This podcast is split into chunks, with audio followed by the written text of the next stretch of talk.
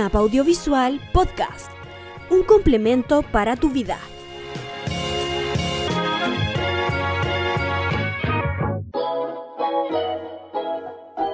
Bienvenidos siesteros y siesteras, sean todos y todas, a este primer capítulo del podcast de NAP Audiovisual.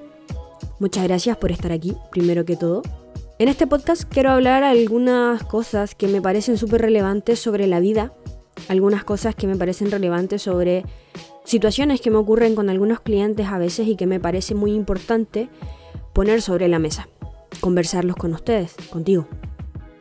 Hoy día voy a hablar sobre el miedo al que dirán, que es algo mucho más habitual de lo que me gustaría ver en los clientes que o en las personas con las que trabajo no me gusta llamar los clientes, no lo siento como clientes, lo siento como amigos, así que les empezaré a decir las personas con las que trabajo más que clientes. Pero hay algo súper habitual que es el miedo al que dirán, y es un miedo al que yo también me he visto enfrentada varias veces. Es un miedo que muchas veces nos cuesta ver o asumir y que muchas veces la pasamos por alto, no sabemos reconocerlo incluso. Yo tuve mucho miedo al intentar grabar este podcast la primera vez. Lo estuve pensando mucho tiempo en si lo grababa, no lo grababa, si lo hacía, no lo hacía. Em, en qué opinaría la gente, pero, pero muy subliminalmente mi cabeza me decía, ¿qué pensará la gente de ti? Oye, pero en verdad no eres tan reconocida para hacer un podcast. Bueno, ¿y quién dijo que necesitas ser reconocido para hacer un podcast? oye, pero quizás no eres tan profesional, eres muy jovencita aún. Bueno, ¿y qué? Yo puedo tengo algo que entregarle al mundo, puedo hacerlo. Y bueno, me ha pasado también con, con algunas personas con las que trabajo en que estamos realizando propuestas, campañas, eh, estrategias. Y me dicen, no, pero yo no soy tal marca. Y me nombran marcas internacionales, marcas grandes. Y yo muchas veces pienso, bueno, ¿y qué tiene que no seas esa marca? Es a lo que apunta, ser tan grande como esas marcas. O, o al menos yo así lo veo. Uno debería apuntar a lo más grande.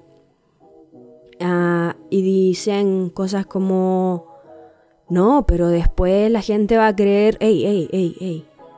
¿Qué importa lo que crea la gente? ¿Qué va a creer? ¿Y qué? Si creen esas cosas, ¿qué importa? A ver, ¿cómo afecta en tu vida? Son personas que ni siquiera conoces, probablemente. Lo que único que debería importarte en tu vida, la única opinión que debería importarte en tu vida es la tuya. Porque eres la persona más importante que tienes en tu vida.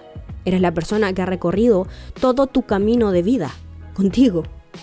La única persona que ha recorrido todo tu camino de vida contigo.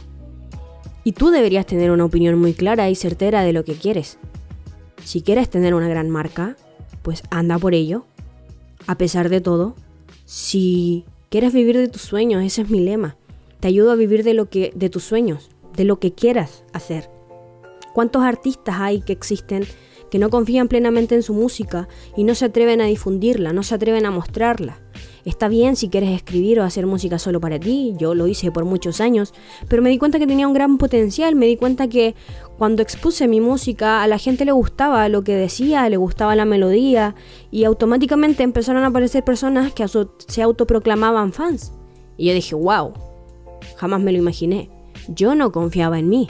Tenía miedo de mostrar mi música por el que dirán y resulta que incluso aparecieron fans. Pueden pasar cosas muy mágicas cuando te atreves a hacer las cosas. Hay un consejo que te voy a dar para cuando tengas miedo a algo. Escribe todas las situaciones posibles en las que podría resultar eso que te da tanto miedo. ¿Qué te podría pasar? ¿Quedar en ridículo? ¿Morir? ¿Que tu emprendimiento fracase? Pase lo que pase, te vas a dar cuenta que tu vida va a seguir igual. Bueno, a no ser que el miedo máximo sea morir. Que no lo sé, tú quieras, tengas miedo a saltar de un avión sin paracaídas, pues es claro que vas a morir, pero no sé si la muerte sea algo a lo que temerle, pero si ya es otro tema. Y ve, creo que es súper importante escribir las cosas cuando uno tiene miedo, de escribir esos miedos, a qué le tienes miedo y, ver si realmente es tan terrible. Por lo general cuando uno hace este ejercicio se da cuenta que no hay nada tan terrible realmente como para frenar tus sueños. Estamos hablando de tus sueños, de vivir de tus sueños, de hacer lo que amas, porque lo amas, porque sientes el llamado a hacerlo, porque quieres hacerlo, porque quieres tener tu libertad haciendo las cosas que te gustan.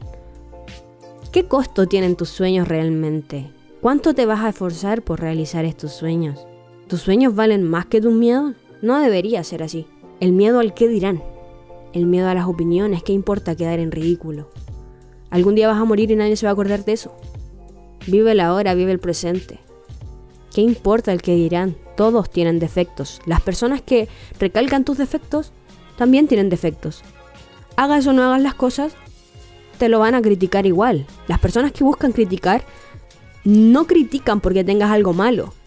Critican porque quieren criticar. Si te quedas estancado en tus proyectos, te van a criticar por ello. Y si haces cosas que parezcan muy extrañas para ellos, o, o que no lo sé, no vaya con, con el rigor de ellos, también te van a criticar por hacerlo. Las personas que quieren criticar, critican. Las personas que quieren vivir de sus sueños, viven de sus sueños.